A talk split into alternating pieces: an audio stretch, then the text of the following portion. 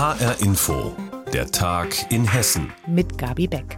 Längst ist der Dannenröder Forst hessenweit und auch darüber hinaus zum Symbolwort für den Protest von Umweltaktivisten gegen seine Rodung geworden. Denn sie verbarrikadieren sich seit Wochen dort und wagen gefährliche Demonstrationen wie zuletzt das Abseilen von Autobahnbrücken. Im Maulbacher Wald bei Leerbach und im Herrenwald bei Stadt Allendorf sind die Arbeiten so gut wie beendet. Der Mammuteinsatz im Dannenröder Forst bei Homberg-Ohm steht aber kurz bevor. Auch da sollen rund 27 Hektar Wald für die neue Autobahn weichen. Heute Vormittag hat die Polizei Mittelhessen noch einmal über die weitere Planung informiert. Mittelhessen-Reporterin Anna Spieß verfolgt die Rodung und die Proteste für uns. Womit ist denn in den nächsten Tagen und Wochen zu rechnen? Rechnen? Das hat sie mein Kollege Dirk Wagner gefragt. Also es wird definitiv in den nächsten Tagen mit den Räumungen im Dannenröder Forst losgehen. Damit rechnen auch die Baumbesetzer. Ob das jetzt wirklich morgen schon ist oder erst im Laufe der Woche, das wollte die Polizei aus taktischen Gründen nicht sagen. Auch sonst, wie genau der Einsatz dann ablaufen soll, hat die Polizei nicht preisgegeben. Sie sagen aber, nach wie vor geht Sicherheit vor Schnelligkeit. Ihre Aufgabe ist es eben, die Fellarbeiten zu ermöglichen, aber eben auch friedlichen Protest zuzulassen lassen. Können wir also mit so einem ähnlichen Einsatz und auch einem ähnlichen Aufwand rechnen wie bei den anderen Waldstücken? Ehrlich gesagt, nein. Also der letzte Monat war nur ein Vorgeschmack, nenne ich es jetzt mal, auf das, was im Dannenröder Wald zu erwarten ist. Die Polizei schätzt ja, dass es hier rund 400 Barrikaden entlang der Zufahrtswege und rund 100 Baumhäuser und ähnliche Bauten entlang der Trasse gibt. Dazu einige hundert Aktivisten. Und man kann sich das so vorstellen, in dem Wald sind jetzt über ein Jahr lang verschiedenste Strukturen entstanden. Und auch die letzten Wochen haben die Umweltschützer nochmal genutzt und jeden Tag gebaut, um es den Einsatzkräften wirklich so schwer wie möglich zu machen, diesen Wald zu räumen. Es gibt ja einige Erfahrungswerte inzwischen. Was hat die Polizei denn aus den bisherigen Einsätzen gelernt, beziehungsweise hat sie auch schon Konsequenzen gezogen, ihre Handlungsweise zum Beispiel angepasst? Also das ist schwer zu sagen. Die Polizei hat heute gesagt, nach bisherigen Erfahrungen sozusagen liefen die Einsätze ja überwiegend gut und ohne große Zwischenfälle. Da würde ich sagen, das kommt so ein bisschen auf die Sichtweise an. Die Umweltschützer würden da vermutlich was anderes sagen. Ich habe aber beobachtet, dass die Polizei während der Einsätze immer auch mitgefilmt hat und gehe mal davon aus, dass sie das dann auch noch mal im Nachhinein auswerten und ihre Taktik entsprechend anpassen. Oberstes Ziel ist natürlich, dass niemand zu Schaden kommt. Also gehen die Beamten immer erstmal kommunikativ auf die Aktivisten zu und nur wenn die darauf nicht reagieren, dann greift die Polizei eben auch zu härteren Methoden. Dann schauen wir uns noch mal die andere Seite an. Werden denn jetzt noch mehr Leute in den Wald kommen, um zu protestieren? Ja, davon muss man ausgehen. Also die Aktivistinnen sind sehr, sehr gut miteinander vernetzt in den sozialen Netzwerken. Da sieht man auch immer wieder deutschlandweit Solidaritätsbekundungen mit dem Dannenröder Wald und der Besetzung. Es gibt Fahrraddemos und andere Aktionen. Das nützt natürlich erstmal hier vor Ort nichts, aber alle gemeinsam kämpfen irgendwie für dieses große Ziel Klimaschutz.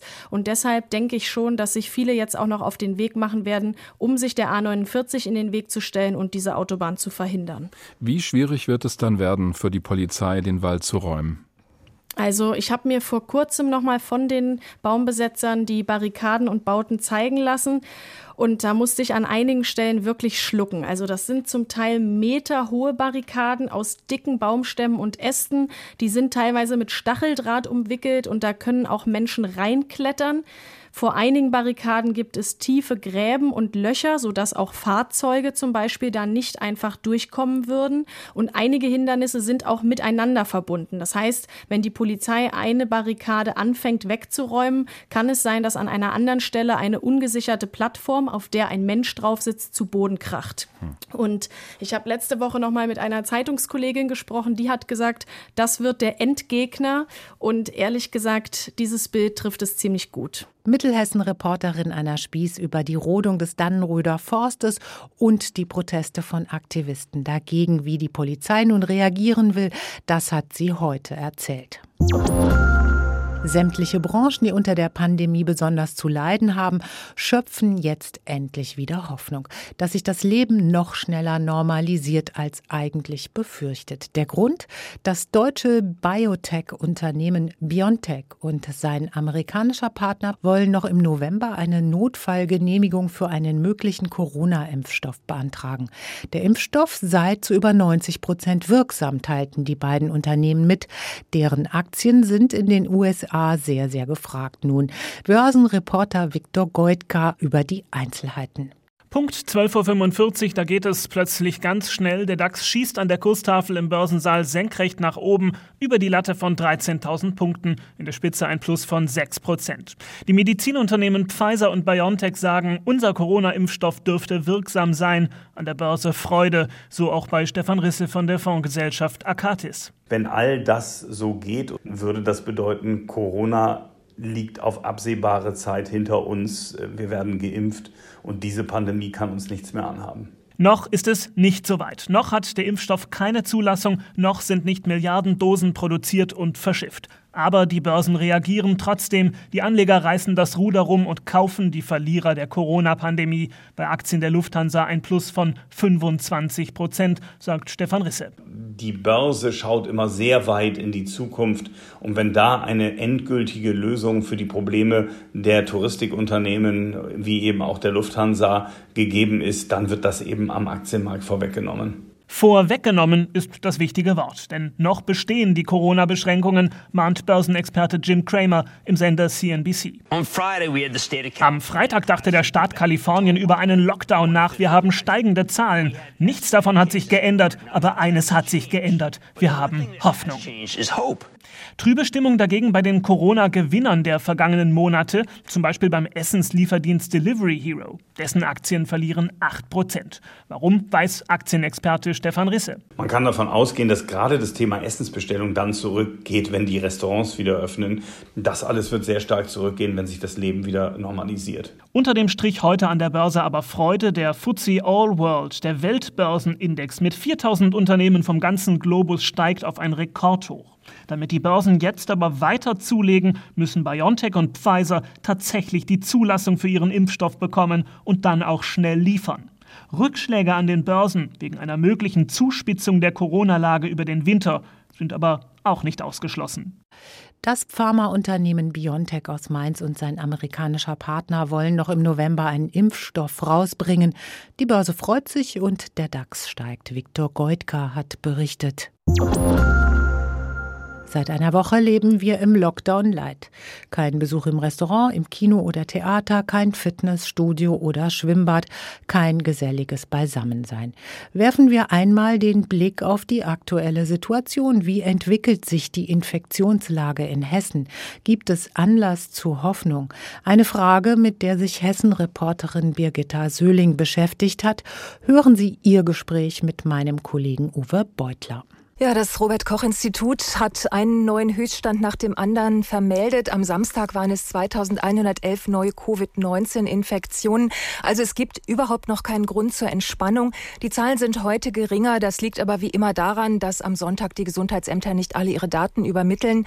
Auch die Krankenhäuser und die Intensivstationen laufen voll. Heute liegen da 50 Prozent mehr Schwerkranke als vor einer Woche.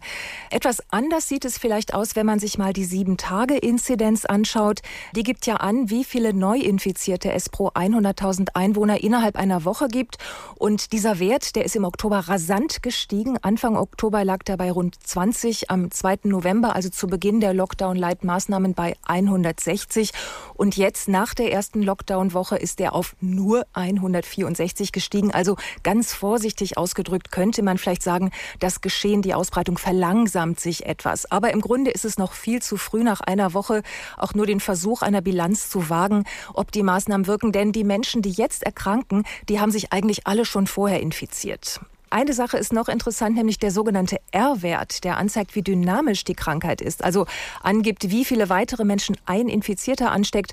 Und man sagt eben, die Welle flaut nur dann ab, wenn dieser Wert dauerhaft unter eins liegt. Und da sind wir noch nicht. Der schwankt im Moment um die eins. Deswegen ruft das Robert Koch Institut auch wirklich dazu auf, sich weiter konsequent an die Maßnahmen zu halten. Birgitta, wie ist das eigentlich? Machen denn die meisten jetzt so klaglos mit oder gibt es immer noch Menschen, die vielleicht öffentlich jetzt auch Widerstand leisten, sich eben nicht an die Maskenpflicht oder das Zwei-Haushalte-Gebot halten? Ja, wir alle haben ja die Bilder aus Leipzig gesehen. In Hessen ist das zum Glück bisher anders abgelaufen. Die Hessen halten sich wohl mit großem Verantwortungsgefühl an die Regeln, auch wenn sie den Einzelnen ja deutlich einschränken. Das sagt zumindest das Innenministerium. Man hat in der ersten Woche mit dem Teil-Lockdown keine herausragenden Vorkommnisse registriert, nur vereinzelte Verstöße. Allerdings leistet die Polizei da auch nur Amtshilfe. Eigentlich sind die Ordnungsämter dafür zuständig. Und ich habe da mal beispielhaft in den beiden größten hessischen Städten in Wiesbaden und Frankfurt nachgefragt nachgefragt. In Frankfurt heißt es vom Ordnungsamt, da hat man innerhalb der ersten Woche etwas mehr als 400 Verstöße gegen die Maskenpflicht registriert. Es gibt also immer noch einzelne uneinsichtige, aber zum Beispiel so gut wie keine Menschenansammlungen. Also auf den beliebten Plätzen in Frankfurt wie dem Opernplatz oder dem Friedberger Platz ist es relativ ruhig. Und auch in Wiesbaden sagt das Ordnungsamt, die Bevölkerung nimmt die Maßnahmen gut an. Auch in Bus und Bahn wird Maske getragen. Man habe keine Probleme mit feiernden Jugendlichen. Und in Wiesbaden meine persönliche Beobachtung, Achtung, da gilt in der Fußgängerzone nicht einmal eine Maskenpflicht, aber sehr viele Menschen tragen die Maske dort freiwillig. Schauen wir mal auf die Gerichte. Wie viele Klagen gibt es denn bei den hessischen Gerichten mittlerweile? Ja, zuständig ist in diesem Fall der Hessische Verwaltungsgerichtshof in Kassel. Da lagen Ende letzter Woche 20 sogenannte Normenkontroll Verfahren vor, vier von Fitnessstudios, fünf von Gaststätten. Ein Sprecher sagte mir aber, es gingen täglich neue Anträge ein. Im Frühjahr hatte man es dort mit 130 Klagen zu tun und man rechnet auch jetzt mit ähnlich vielen Fällen. Und da muss eben jeder Einzelfall auch geprüft werden. Da gehen dann umfangreiche Schriftsätze hin und her zwischen den Klägern und dem Land Hessen.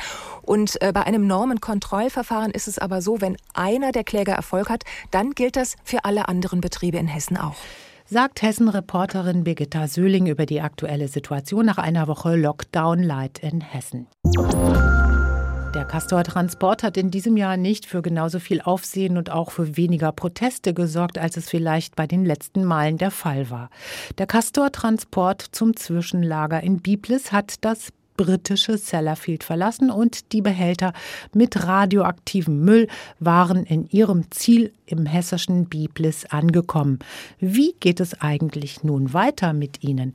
Das weiß Südhessen-Reporterin Anna Vogel. Über eine Woche sind sie gereist und jetzt da. Die sechs großen weißen Castor-Behälter stehen auf dem Gelände des stillgelegten Kraftwerks in Biblis. Bis sie aber tatsächlich neben den anderen 102 Castor-Behältern im Zwischenlager eingelagert sind, werden wohl noch Wochen vergehen. Tobias Schmidt von der Gesellschaft für Zwischenlagerung BGZ erklärt. Im nächsten Schritt werden unsere Kolleginnen und Kollegen die Behälter in das Zwischenlager Biblis hineinholen werden dort die Transportstoßdämpfer von den Behältern abnehmen und die Behälter dann auch nochmal auf ihren ordnungsgemäßen Zustand hin überprüfen. Dann bekommt jeder Castor-Behälter einen zweiten Deckel, eine Schutzplatte und wird an ein elektronisches Überwachungssystem angeschlossen.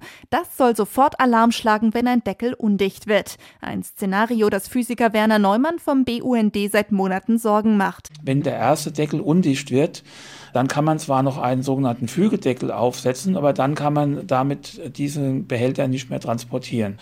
Diese Lagerung der Behälter in Biblis ist wie eine Sackgasse, aus der man hinterher nicht mehr rauskommt. Tobias Schmidt von der Gesellschaft für Zwischenlagerung beruhigt. Dass ein Deckel undicht wird, sei unwahrscheinlich, aber selbst dann könne er in Biblis repariert und weiterhin weggebracht werden. Die Sicherheit sei gewährleistet. Die Biblisser selbst sehen das mit gemischten Gefühlen. Ach Gott, mich stört das nicht. Irgendwo muss es ja gelagert werden, oder? Ich bin mit dem Atomkraftwerk aufgewachsen im Ort und ich weiß, hier wird ordentlich geguckt, hier ist damit noch nie was vorgefallen. Warum sollte ich Angst haben? Ich bin überzeugt, dass das die nächsten vielen Jahre hier stehen bleiben wird und wir Biblisser können es ausbaden. Genehmigt ist das Zwischenlager in Biblis bis 2046. Dass der Atommüll länger bleiben wird, steht jetzt schon fest. Denn selbst wenn es wie bisher geplant 2050 ein Endlager in Deutschland gibt, könnten dann nicht sofort alle Zwischenlager geleert werden.